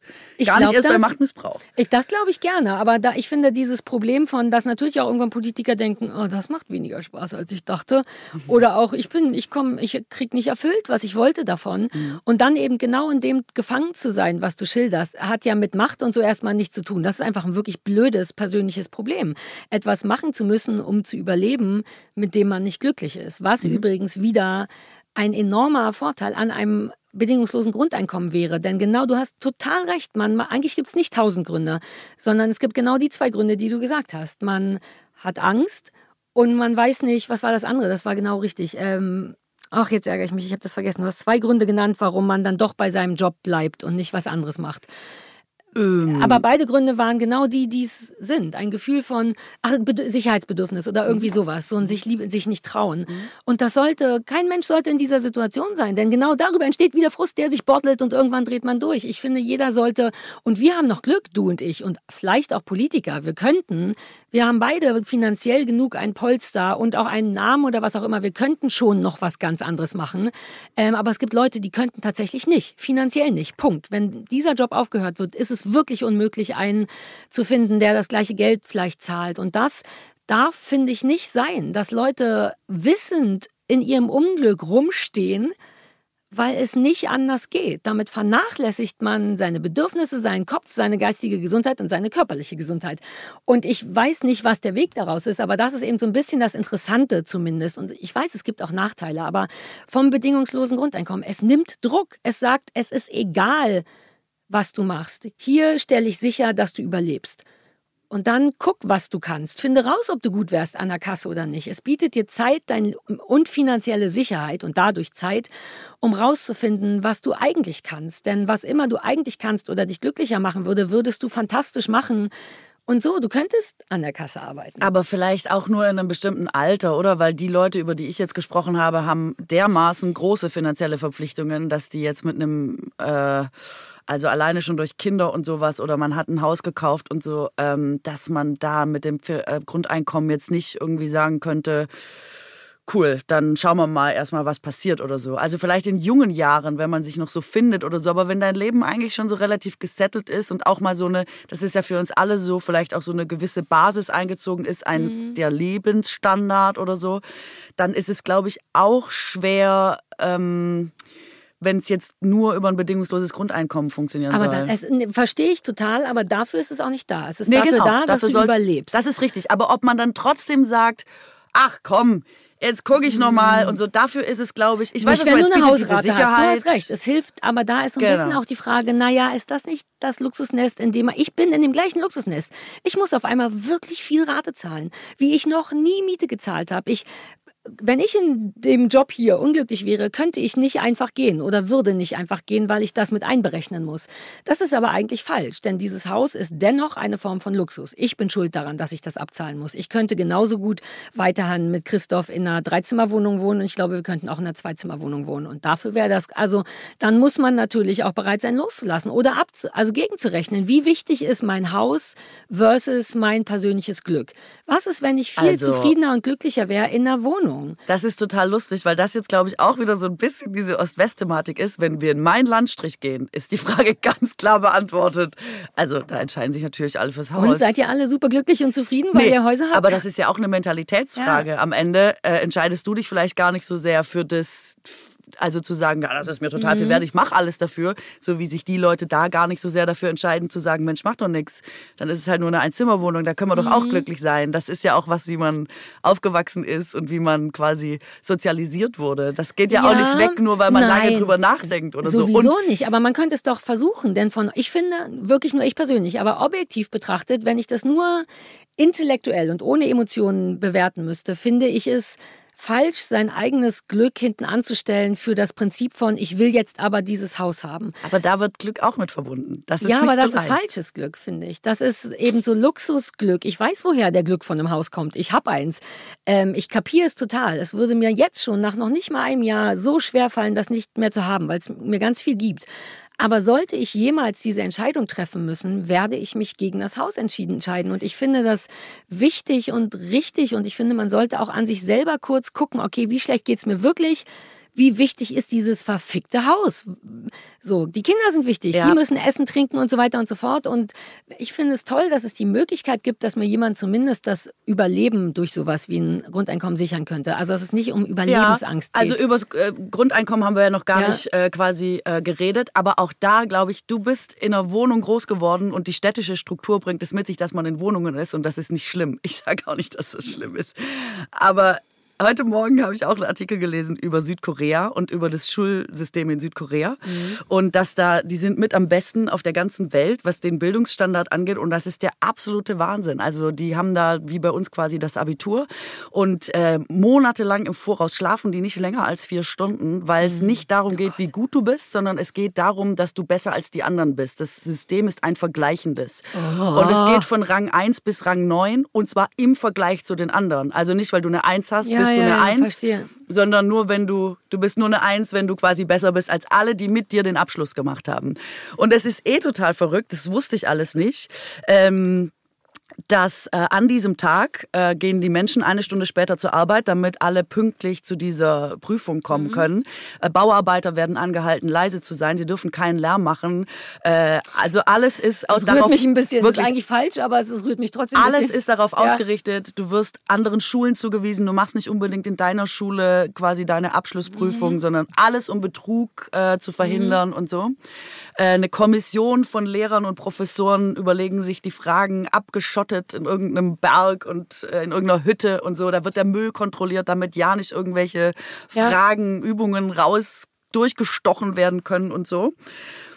Und das ist eben alles, weil äh, nur die Besten quasi durchkommen und dieses System mittlerweile so ähm, verrückt geworden ist, dass die neben der Schule, also die haben keine Hobbys, die machen oft keinen Sport, äh, die sind in der Schule und machen neben der Schule Nachhilfe und nach der Nachhilfe machen sie noch irgendwelche YouTube-Videos, wo irgendwelche Professoren oder ähm, Tutoren ihnen nochmal irgendwas beibringen und so, weil sie eben nur diesen Abschluss machen müssen, um die Besten zu sein. Und ähm, was wollte ich damit eigentlich erzählen? Ich weiß nicht, ich habe sehr viele Fragen. Wie, wie hoch ist die Selbstmordrate da? Ich meine das vollkommen ernst. Das äh, ist ein Druck, der, das ist ja alles Die Kinderrate ist gesunken, falsch. weil das so teuer ist, Kinder äh, quasi jetzt. in die Ausbildung zu das kriegen. Das war basiert ja auf einem Artikel, ne, den du gelesen hast. Ah, das war, jetzt pass auf, stopp, bevor ja, ja, du ja, ja, ja, sagen? natürlich kannst du sagen. Also, und jetzt liest man das und denkt, uff, mega krass. Ähm, und das man kann aber nicht aus diesem System aussteigen. Mhm. Weißt du, was ich meine? Ja. Es ist ja nicht so, dass du dann irgendwie als Einzelner sagst, ja gut, mir ist egal, ja. dann bin ich halt Rang 9, dann gehe ich halt nicht an die. Also, ja. aber dafür war ich super glücklich. Das meine ich. Du bist ja immer auch Teil dessen, de, deines Umfelds. Du kannst dich ja nie von der Welt entkoppeln. Du lebst in einer Welt, du hast ein Umfeld und dieses Umfeld prägt dich und womöglich ja oft mehr, als man möchte. Damit zurück nach Schwaben. Bei uns ist das einfach so. Ich weiß, ganz viele Leute sind wahrscheinlich nicht glücklich mit diesem Leistungsdruck. Man braucht der Auto, man braucht der Haus, man schaffe, mhm. schaffe Häuslebauer. Vielleicht nicht. Aber mhm. wenn du das Häusle nicht hast, bist du der Allerunglücklichste von allen. Weil alle, alle haben dieses Häusle. Und du kannst nicht, es ist wie ein bisschen in Südkorea, man kann nicht als Einzelner oder man muss sehr viel Stärke aufbringen oder man verlässt äh, sein Heimatdorf ähm, und zieht woanders hin. Es ist wahnsinnig schwer über diesen Vergleich, über dieses, das gilt ja da als Glück. Das gilt als der Wert, der erstrebenswert ist. Das muss man erreichen im Leben. Weswegen ganz viele Leute das erstmal versuchen, um dann vielleicht in dem Haus zu sitzen und zu denken, ja stimmt, ich bin nicht glücklich. Nur dann werden auch keine alternativen Lebensmodelle angeboten, weißt du? Mhm. Mhm. Und das meinte ich nur gerade. Ich weiß total, was du meinst. Natürlich ist es super gesund zu sagen, ja, bin ich bescheuert? Reiße ich mich hier drei Füße verstehe, raus, das Leben, damit ich hier irgendwie eine Rate abbezahlen kann? Ist doch bescheuert. Macht es einem schwer. Ich verstehe Warum das mache ich es nicht anders? Aber ich sage nur, manchmal ist es gar nicht, auch mit viel Nachdenken oder so, gar nicht so einfach, sich Nein, davon zu entkoppeln. Es ist unfassbar schwer, mhm. natürlich. Deswegen, lass mich kurz Selbstmordrate. Was war das? Süd Südkorea? Südkorea. Weil das ist wirklich, alles, was du gesagt hast, hat mir Angst gemacht, hat mich innerlich gestresst. Und zwar genau auch aus dem Punkt, den du danach gesagt hast. Und keiner kommt da raus. Das ist so groß und so fett, dass es kaum, du musst richtig, richtig stark sein, um da zu sagen, ich gehe weg. Und das kannst du ja auch nicht von jemandem erwarten, der sich schon, also alter Falter, lass mich einmal kurz googeln. Du kannst gerne weiter natürlich sprechen währenddessen. Südkorea, richtig? Selbstmord. Das Lustige ist aber, dass die auch über irgend sowas diskutiert haben, wie ob man das mal äh, weglässt oder so mit den Noten oder ob man das irgendwie anders macht. Und ähm, bei uns gibt es ja dieselbe Diskussion gerade. Ne? Und bei uns sagt man, es ist das Beste für die Kinder. Und da sind die Leute dagegen und sagen, also, weil das ist nicht das Beste für die Kinder. Also es geht quasi um dasselbe aus zwei unterschiedlichen mhm. Richtungen und beide also auch die denken ja nicht, dass sie was Blödes machen oder dass es schlecht ist oder so, sondern die Argumentation ist dann wieder, ja, nee, Moment mal, aber das, was bedeutet das für mein Kind? Das Beste mhm. ist doch, wenn es das Beste ist. Das ist zu einfach gedacht natürlich, ne? Weil also es ist 2000 wie viel 24. Wir wissen alle inzwischen genug halbwegs über seelische Gesundheit, um zu wissen, dass das so nicht funktioniert, dass man dass irgendjemand beschließt, was das Beste ist, denn es ist eine individuelle Entscheidung. Das sind wir wieder bei Politik. Ich nur einmal kurz sagen, in den letzten 20 Jahren verzeichnete Südkorea die höchste Selbstmordrate unter den Industrieländern. Das, hm. also ich bin nur ein bisschen stolz auf Wer mich, weil das? das ist genau mein Fides.org. Aber es ist ja ein bisschen egal, die denken sich das ja nicht aus. Nee, ich finde ähm, schon wichtig im Internet nach, die Quelle. Ja, aber ich bin ja auch kein Idiot. Also ich war jetzt ja nicht auf www. Etsy unter Nein, die Kommentare. Ja, ja, aber es war der erste. Ein, also, und also davon abgesehen, journalistisch natürlich genau richtig zu gucken, wo die Quelle ist. Ich traute der jetzt nur. Ähm, nach Angaben des Nationalen Statistikamtes starben 2021 insgesamt 13.000 mhm. Menschen durch, ich glaube, man sagt nicht mehr Selbstmord, sondern Suizid oder irgendwas. Ich, äh, das weiß ich gerade nicht mehr so richtig. Und das ist beschissen, dass ich so recht habe. Dass mein Gefühl sagt, what? So dass ich sofort denke, wie ist die Selbstmordrate und die nicht nur sehr hoch ist, sondern fucking superlativ. Und das muss doch ein Beweis sein, auch für Leute, die es nur gut meinen da, die denken, wieso, wir, alle sind dann die Besten, ist das nicht toll? Warum wird das nicht mit einberechnet? Warum werden diese Zusammenhänge nicht gezogen? Die höchste Selbstmordrate in allen Industrieländern. Alter! Weil es nicht so einfach ist, also ich, und ich will davon nichts verteidigen, du Nein, hast ja recht. Ja, ja, klar. Aber ähm, es ist eben nicht so schwer, die Dinge zu verändern oder nicht aus so Sachen so auch äh, nicht so mhm. leicht da auszusteigen oder die Dinge zu verändern. Ich meine, wir könnten jetzt auch sagen, bei der Klimakrise ist es ungefähr genauso. Wir wissen wahnsinnig viel darüber. Wir wissen es schon sehr lange. Wir wissen ja. eigentlich auch, was wir machen müssen. Und trotzdem ist es als Gesellschaft eine große Masse, ist nicht so einfach zu verändern. Eingefahrene mhm. ja. Systeme sind nicht so leicht rückgängig zu machen. Und man sieht das ja auch an sich selber. Umso älter man wird, umso mehr ist man eingespielt in seinen Routinen. Es ist nicht mehr so leicht, auf Null zu gehen und zu sagen, das war ja alles Quatsch. Jetzt ja. mache ich es einfach anders. Dann habe ich es viel leichter und reg mich nicht so oft auf am Tag oder so. Es Wobei fängt im Kleinen an und es geht bis in natürlich die, ja. die größten Verästelungen der Menschheit. Aber es ist möglich. Das muss man irgendwie sehen. Du hast vollkommen, das ist ja eben, darüber reden wir gerade die ganze Zeit, das Problem an Politik. Es ist nicht so einfach. Ja, es ist nur das, was möglich ist. Aber irgendjemand muss trotzdem das machen, was möglich ist und irgendetwas verändern. Und du hast total recht, die eigene Eingefahrenheit ist total hinderlich. Aber ich bin zum Beispiel tatsächlich just in den letzten Wochen gerade in einem Punkt, wo ich genau das mache, wo du sagst, was schwerfällt ich habe tatsächlich einen Punkt erreicht, wo ich denke, wow, das davor war alles Bullshit. Ich muss Sachen jetzt anders machen. Ich möchte Sachen anders angehen, denn das und das und das macht mich unglücklich und ich habe das in der Hand. Ich muss mich gar nicht da reinlegen, nur weil, verstehe mich nicht falsch, ich liebe es, mich irgendwo reinzulegen. Sicherheit und immer gleich ist schön für mich. Aber wenn diese Sicherheit gleichzeitig und das immer gleich wehtut und unschön ist, sollte ich mich damit nicht mehr arrangieren, sondern ich bin auch selber dafür zuständig, mein Glück zu suchen. Und man kann im Kleinen zumindest bei sich selber schon, also man ist nicht so ausgeliefert. Im Trotzdem Großen und Ganzen ist es schwierig. würde natürlich. ich sagen, dass die Möglichkeit der Veränderung begrenzt ist, auch bei dir. Also bei uns allen, ehrlich gesagt, hat gar nichts mit dir zu tun. Ja. Also nehmen wir nur mal die Zahnpastatube vom Anfang, die jetzt nicht die Zahnpastatube ist, aber man spricht zum Beispiel innerhalb einer Beziehung einen Konflikt an oder etwas, was einen stört. Mhm. Dann könnte man ja denken, ja, ist ja super easy. Also, oder wir nehmen mal das klassische Sockenbeispiel. Es ist total es ist ein Klischee und ausgelutscht, aber wir nehmen es jetzt, weil es anschaulich ist. Jemand schmeißt immer seine Socken hin, der andere mhm. sagt, könntest du mal deine Socken wegräumen. Mhm. Lustigerweise ist es ja nicht so, das Einfachste wäre, man spricht es an und sagt, ist ja klar, ist hier unsere gemeinsame Fläche, mhm. du Socken, ich räume sie immer weg, aber deine mach du doch jetzt mhm. Problem erledigt. Und sie lebten glücklich bis an ihr Lebensende. Offenbar. Das ist eine Variante und die Socken sind nur ein Bild, erledigt. Ne? Ja, es ist nicht die einzige Variante, damit umzugehen. Man könnte auch sagen, den, ich lerne, dass es mir egal ist, dass da Socken liegen. Den einen stürzt und der andere mhm. räumt sie weg und man denkt, das ist ja super easy. Das ja. ist ja so. Jetzt ist es, aber wie du es gut, dass du das zweite schon angeführt hast, jetzt ist es super oft so, dass das sich mit den Socken trotzdem nicht erledigt hat. Obwohl ja. der eine doch weiß, Herr den anderen stört. Für mich ist es total easy. Ich ziehe sie aus, ich bringe sie direkt irgendwo hin, ja. wo sie halt hin müssen und sie lebten glücklich bis an ihr Lebensende. Ist aber oft nicht möglich. Genauso wie der andere mit dieser Akzeptanz. Mhm. Man könnte ja sagen, ja, ist so easy, macht doch nichts. Ist halt jetzt immer so, weiß ich doch, muss ich mich auch nicht jedes Mal drüber aufregen. Ja. Super oft passiert das Gegenteil. Der eine steigert sich immer mehr rein in, sag mal, die Socken immer noch ja schon hundertmal gesagt. Und der andere denkt, mein Gott, es sind ja nur Socken. So, und darüber kommt zum Beispiel so ein alltäglicher Konflikt zustande.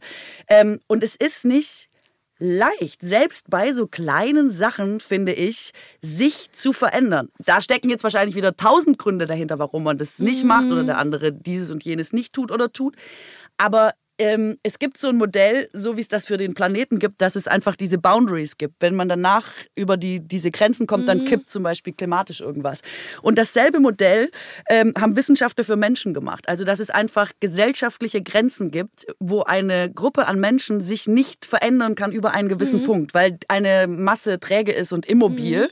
Und man gar nicht, selbst wenn man jetzt weiß, ja Leute, lass alles machen, damit wir hier nicht abbrennen in 20 Jahren, es nicht möglich ist, das zu bewerkstelligen, weil man sich als Gruppe und dieser Denkprozess, den eine Gesellschaft braucht oder mhm. der Mensch braucht, über eine Gruppe nicht schneller bewerkstelligen kann. Und manchmal glaube ich, das ist im Kleinen bei Individuen ganz genauso. Ähm, ja, aber es ist, glaube ich, nochmal ein Unterschied zwischen, weil gerade die Trägheit einer Gruppe finde ich voll nachvollziehbar, dass es da nochmal besonders schwer ist. Selbst wenn ein oder zwei sagen, ey komm, wir machen es jetzt wirklich. Wenn keiner mitmacht, dann wirst du ja sogar aktiv an der Änderung gestört. Deswegen verstehe ich total, dass eine Gruppe ändern so viel komplizierter ist. Aber eine einzelne Person eigentlich nicht. Aber es gibt natürlich Grenzen. Also mein Punkt inzwischen, ich wäre früher auch eher so zu sagen, ja, aber du weißt doch, dass mich die Socken, um bei dem Beispiel, Beispiel zu bleiben, mhm dass mich das stört und ich sag das immer und du machst es trotzdem. Da geht es ja da schon nicht mehr um die Socken, sondern es geht darum, dass einer sagt, hallo, das hier ist unschön für mich und der andere ignoriert dieses Gefühl. Darum geht es ja eigentlich, auch bei dem Sockenstreit. Nicht um die Socken, sondern dass man denkt, wie oft muss ich das denn noch sagen und wenn der es trotzdem macht, will der mich ja absichtlich ärgern. Das ist ja schon mal die Problematik. Und daraus mal versuchen zu lernen, Sachen einfach heimlich mal ganz anders zu machen, wie keine Ahnung, die Socken zu sehen und sich selber einen Witz draus zu machen oder einfach anzufangen, die wegzuräumen. Also man muss ja auch rausfinden, was stört mich so sehr an den Socken?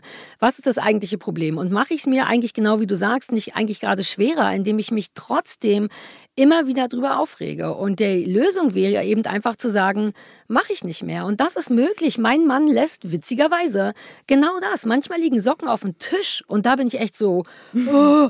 so. Und ich habe einfach irgendwann gemerkt, meine Aufregung darüber ist so viel größer und auch anstrengender für mich, als es wäre zu akzeptieren, dass es so ist oder diese eine Sekunde, weil mehr ist es auch nicht die Socken zu nehmen und wegzuschmeißen. Und da, das muss man aber eben erst versuchen. Und das ist dann auch Training. Wir sprachen ja auch letztes Mal über genau, sich vornehmen. Das meine ich. Aber, aber das kann man alleine kommt nicht gut. von einem nur, also Nein. nur, dass man sich vornimmt oder so. Wir nee. haben ja letzte Woche auch über genau. Gewohnheiten genau. gesprochen und so. Die ändern sich aber durch die Repetition. So ist Lernverhalten. Ja. Und das geht aber nur, wenn du dir einmal mal etwas versuchst und nicht nach dem ersten Mal schon traurig bist, wenn es nicht funktioniert. Und so kann man sich supi gut verändern und an sein ja, Umfeld. Ich würde trotzdem noch mal reingehen wollen und sagen, ja klar, wenn ich jetzt denke, ich habe ziehe immer den rechten Schuh zuerst an und jetzt probiere ich es mal mit dem linken und so und das mache ich jetzt drei Wochen und dann habe ich es drin. Super cool, habe ich was Neues gemacht. Ist noch mal was anderes als glaube ich emotional, weil ich kenne Leute, die sagen, keine Ahnung, der Vater war schon jähzornig und man es gibt so bestimmte Situationen, man hat sich verkocht oder weil Gäste kommen und das Essen ist nichts geworden oder so. Und dass man richtig merkt, wie dieser Jähzorn in einem aufsteigt und man so denkt, ich schmeiße den Topf an die Wand. Und dass es unfassbar schwer ist, zum Beispiel über emotionale Dinge, also Trigger, ähm, die man vielleicht schon seit der Kindheit hat, Dinge, Fast über die man immer. gar nicht Klar. nachdenkt, sondern die einfach passieren. Das ist unfassbar schwer, das zu verändern. Ich bin sogar geneigt zu sagen, vielleicht schaffst du es gar nicht ohne Hilfe oder Therapie oder so, ja. weil du ja auch immer in dir drin bist ja, und aber das dann nicht kann man sich ja Hilfe holen. Das ist doch vollkommen kannst. möglich.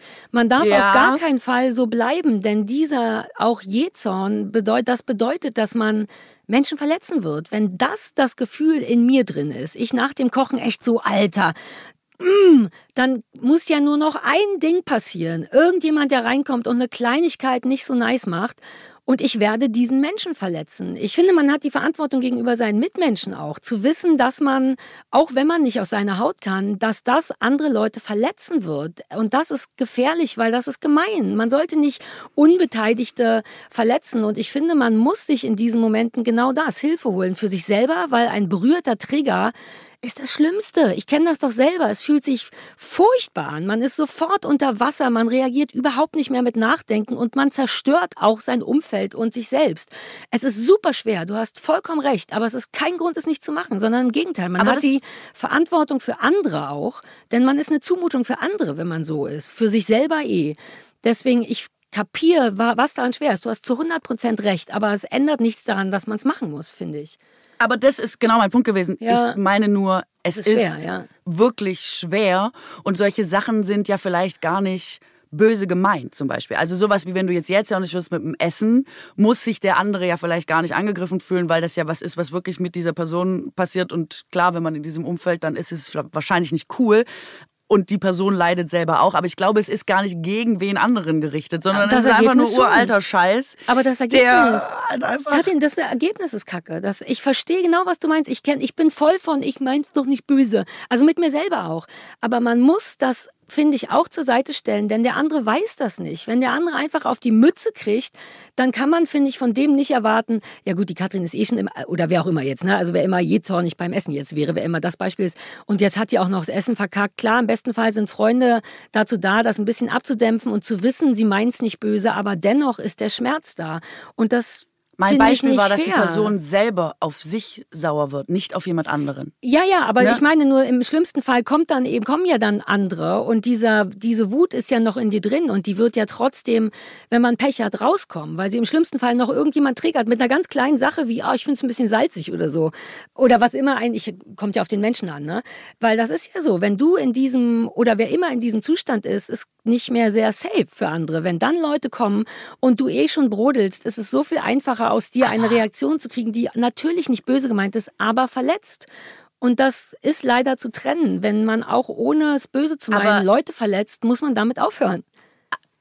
Man kann nicht erwarten von jemandem, der mit einem Messer gestochen wurde, zu sagen, okay, das ist jetzt wahnsinnig übertrieben Nein, dafür, dass wenn du zu jemandem kommst und jemand wütend ist, ich versuche eine Verletzung bildlich ist. darzustellen, denn das ist ein Schmerz. Es ist genau wie ein Messer. Es Aber dann dürfte sowas wie weh. Wut oder Jähzorn oder diese ganzen auch menschlichen Gefühle, die dürften dann nicht mehr vorkommen. Ich finde es halt Doch, auch einfach total muss, menschlich. Du musst um, auf dein Umfeld aufpassen. Du darfst die haben. Aber Hab du weißt ja wieder nicht, wer sich davon verletzt fühlt oder wer darauf jetzt so oder so generell reagiert. fühlen sich Menschen verletzt, wenn man doof ist zu denen. Ich will nur sagen dass man eben sich manchmal nicht nur für sich selber ändern muss, sondern auch um anderen Menschen nicht weh zu tun. Und man kann Leuten wehtun, wenn man jähzornig und sauer ist wegen einem Essen, wegen irgendwas, was nicht funktioniert hat. Ich fühle diese Wut, ich verstehe die und ich finde, sie muss irgendwo hin. Aber sie ist gefährlich. Für sowas gibt es Anger-Management, für sowas geht man dann irgendwo hin, ein bisschen atmen, kann ich alles auch nicht. Auch ich bin auf der Suche nach emotionaler Regulierung. Aber das ist der Job. Und der Job ist nicht, das aus Versehen, natürlich aus Versehen, rauszulassen an den, der gerade da ist und zu erwarten, dass derjenige das ertragen muss. Aber alleine der Berliner Straßenverkehr oder Straßenverkehr generell ist ein gutes Beispiel dafür, dass Leute offenbar schneller an dieser Emotion sind, dass ja. man wütend ist, dass man durchdreht oder so. Niemand durfte mehr Auto fahren, bevor er seine Issues nicht behandelt hat, weil das Wutpotenzial im Straßenverkehr ist ja alleine so groß. Ich sage ja nicht, dass es geil ist. Ich bin die Erste, die es hasst. Ich sage nur, wenn es so easy wäre, würden die Leute es ja nicht machen. Es scheint so viel einfacher zu sein, zu sagen, ja, die und das ist scheiße Gefahr. Das ist falsch. Manchmal muss man den wirklich Klar. schweren Weg nehmen. Und ich glaube, ich will ja eigentlich nur Mut machen und sagen, ich glaube, Veränderung geht. Denn ich habe auch das Gefühl, oh, ich bin 45, wie soll ich denn all die Trigger und Trauma meiner Kindheit jetzt noch anders verpacken? Aber irgendwie geht's, wenn man mit sich selber alleine ist und guckt, okay, was kann ich denn, was kann ich nicht? Das muss man auch wissen. Man darf nicht von sich Sachen erwarten, die nicht gehen, jedenfalls nicht sofort. Man muss wissen, was man gut kann, was man nicht, wo hat man die Energie, sich anzustrengen, was ist es einem wert, das anzustrengen, denn ich finde, man muss auch nicht auf alle Menschen aufpassen natürlich nicht, sondern auf die, die da sind. So. Und da bin ich viel am Arbeiten und ich bin so stolz auf mich, weil ich richtig krasse Veränderungen sehe. Und deswegen will ich eigentlich nur sagen, du hast vollkommen recht, es ist scheiße schwer und es fühlt sich an wie, als wenn jemand richtig dagegen arbeitet, als wenn irgendjemand anders von oben sagt, nein, Alter, you won't change, ich halte dich fest da, wo du bist. Und ein Teil von mir will uns emanzipieren und sagen, nein, God fucking damn it. Du hast mir eine wirklich schöne Karte geschenkt an Weihnachten, auf der drauf stand Feelings come, Feelings go, Feelings come, Feelings go. Damit du das fürs Meditieren. Ähm, und weißt du was, das ist mir erst neulich aufgefallen, das stimmt nicht, denn wir haben das in der Hand. Ich stelle meine Gefühle her. Ich bin nicht, also sie kommen aus Gründen, aber ich habe auch in der Hand, die wegzumachen. Und das ist was, was ich finde, was ich lernen möchte. Nicht mehr wie so ein Papierschiff in so einem Ozean zu sagen, ja gut, das ist jetzt halt eine Menge Gefühle.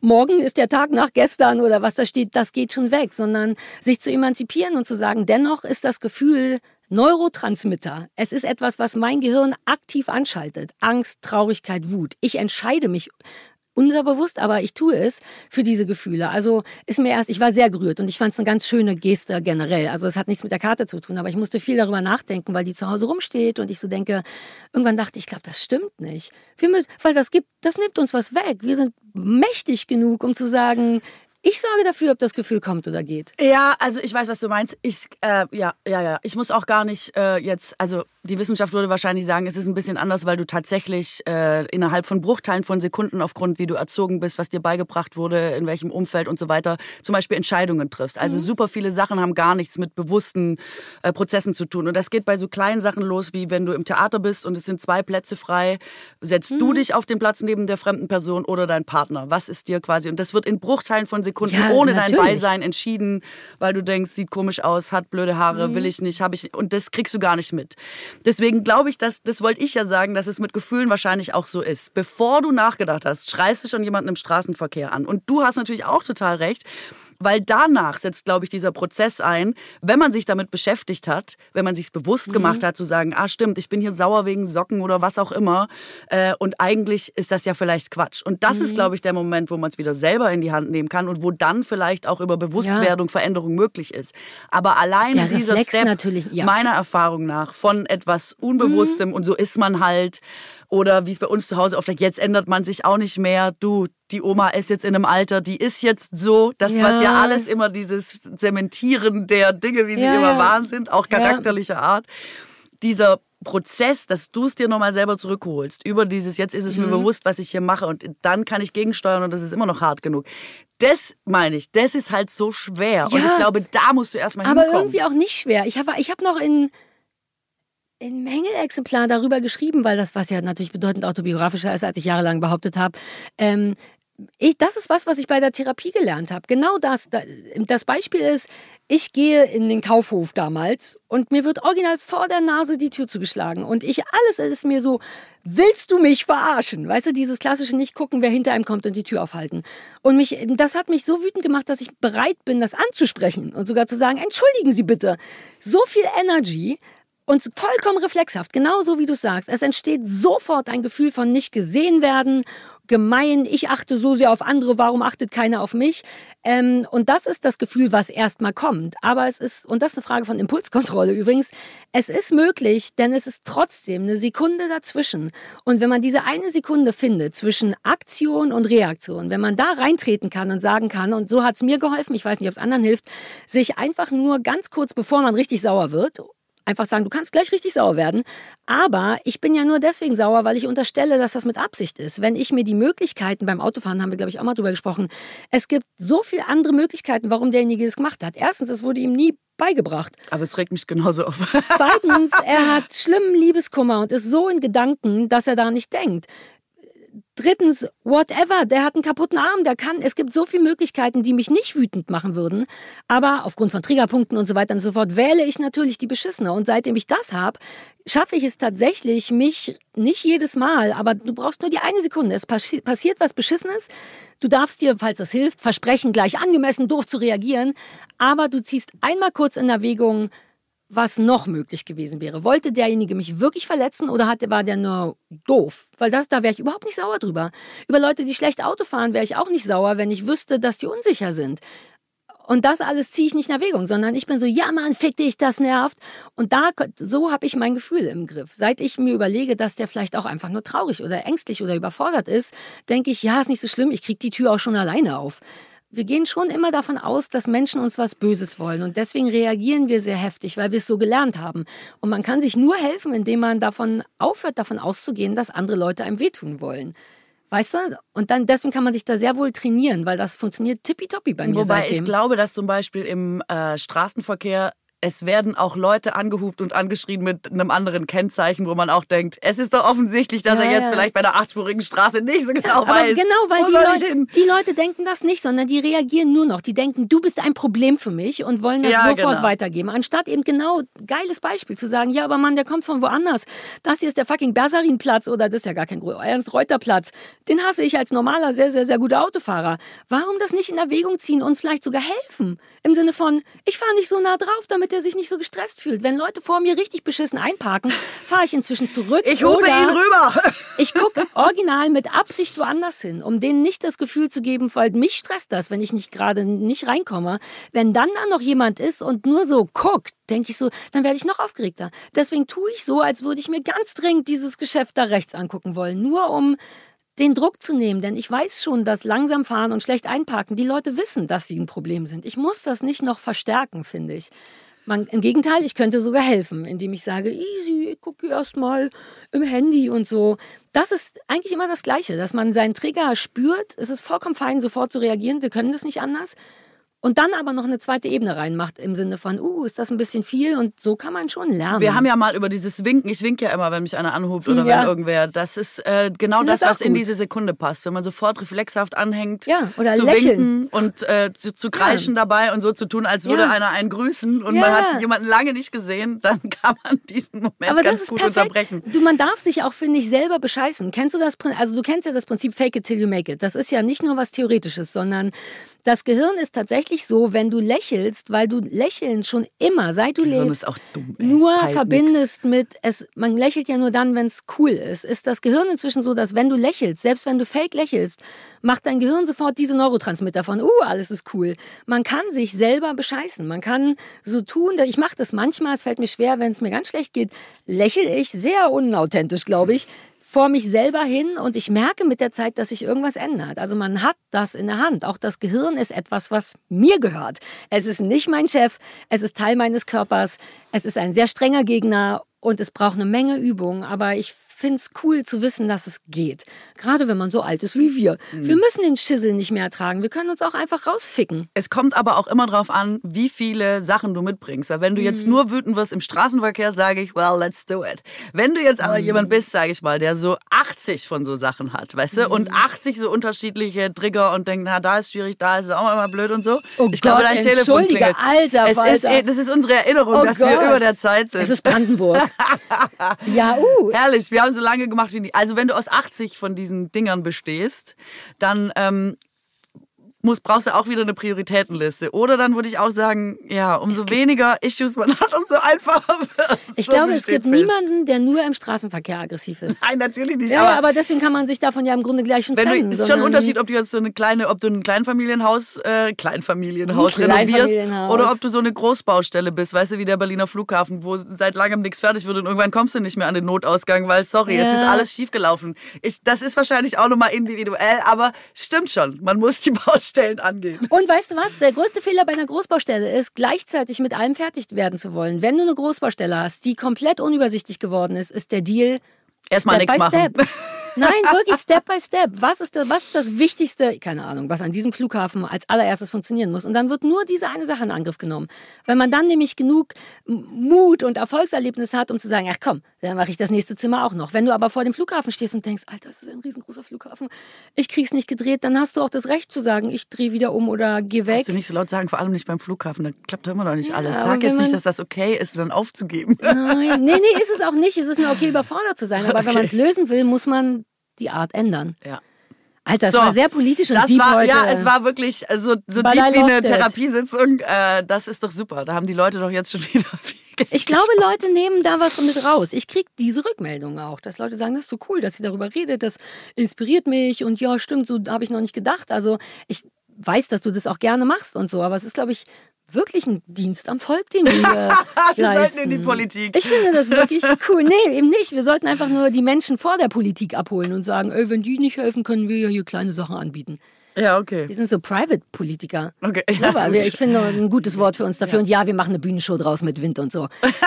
Natürlich. Wir beide so. Ey, Mercedes-Benz Arena ist eh gebucht an Weihnachten. Die heißt Insofern. jetzt bald anders. Wusstest Uber, du das? Uber Arena heißt sie. Wirklich? Unangenehm, ja. Ah, Christoph konnte die Frage nicht beantworten. Er war nur so, heißt nicht mehr so. Christoph liest nur die Überschrift und wenn ich dann Nachfragen habe, kann er die nicht. Uber Arena. Die Uber Arena wird es in Zukunft. Also wir haben an Weihnachten die Uber Arena. Weißt du schon mal Bescheid? Lass mal ne? eine andere Arena gehen. Lass mal unsere Arena nach dem Namen aussuchen. Ich habe kein gutes Gefühl bei Uber. Aber Arenen haben super oft ganz schlimme Namen, finde ich. Also ich weiß es nicht. Gibt es nicht auch so die Aspirin-Arena oder irgendwie ja, so die, die Esprit-Arena, die... Die nur so Tampons oder so. Die, die OB-Arena? Die OB-Arena, ja, ich würde ich hingehen. Mhm. Ja, oder so, so freundliche Sachen, wenn es schon so ein Markenname sein muss, dass man vielleicht, jetzt fällt mir nicht eine geile Marke ein, aber du weißt schon, wo man so denkt, warum nicht die der Witz mhm. funktioniert nur, wenn mir eine Marke einfallen würde. Ich denke, okay. es ist Zeit, jetzt einfach vielleicht jetzt zu gehen. einfach raus. Einfach okay, raus. Einfach weg. Ciao. Tschüssle.